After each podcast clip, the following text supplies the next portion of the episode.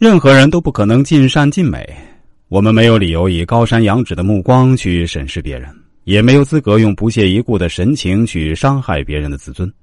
尊重别人就是尊重自己。只有学会去尊重别人，才能反过来赢得别人的尊重。其实，人和人没有本质上的区别。就像一句谚语说的那样：“光滑的瓷器来自泥土，一旦破碎就归于泥土。”看自己是一朵花，看别人是豆腐渣，那是一种暴发户心态。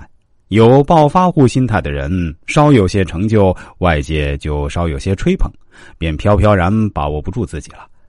他们的眼光和胸襟都局限在自己的小世界里，你过你的日子，别人过别人的生活，人各有志，每个人都有自己的选择。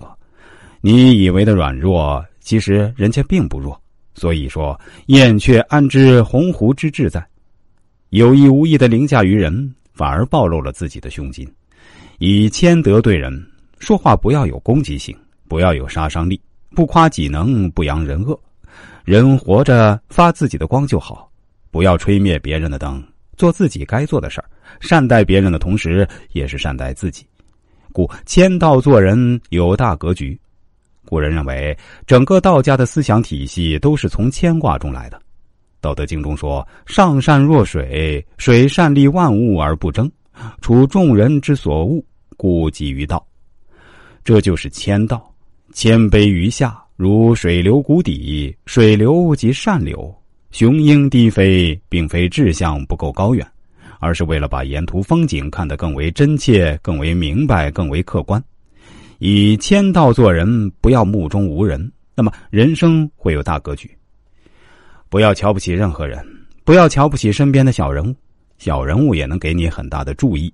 正如寓言故事讲的，狮子瞧不起老鼠，但当狮子被猎人用绳子捆住时，是老鼠咬断绳子救了狮子一命。《水浒传》里的宋江很会做人，不管是普通衙役，还是大街上做小本生意的，他都乐意帮助，所以他怒杀阎婆惜，犯事后能得以逃脱。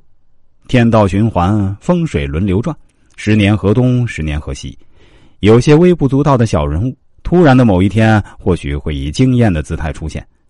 香港商界名人、女作家梁凤仪说：“记得小时候，母亲调教我，千万别瞧不起人，世事难以预料。等下人家出了头，无端自取其辱，成了小丑，犯不上。凡事留有余地。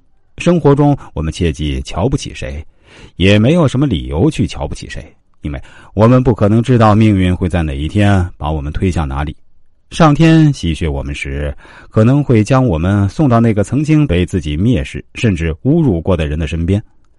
那时，我们一定会沮丧的想：何必当初？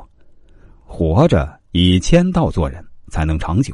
有一分谦退，便有一分受益。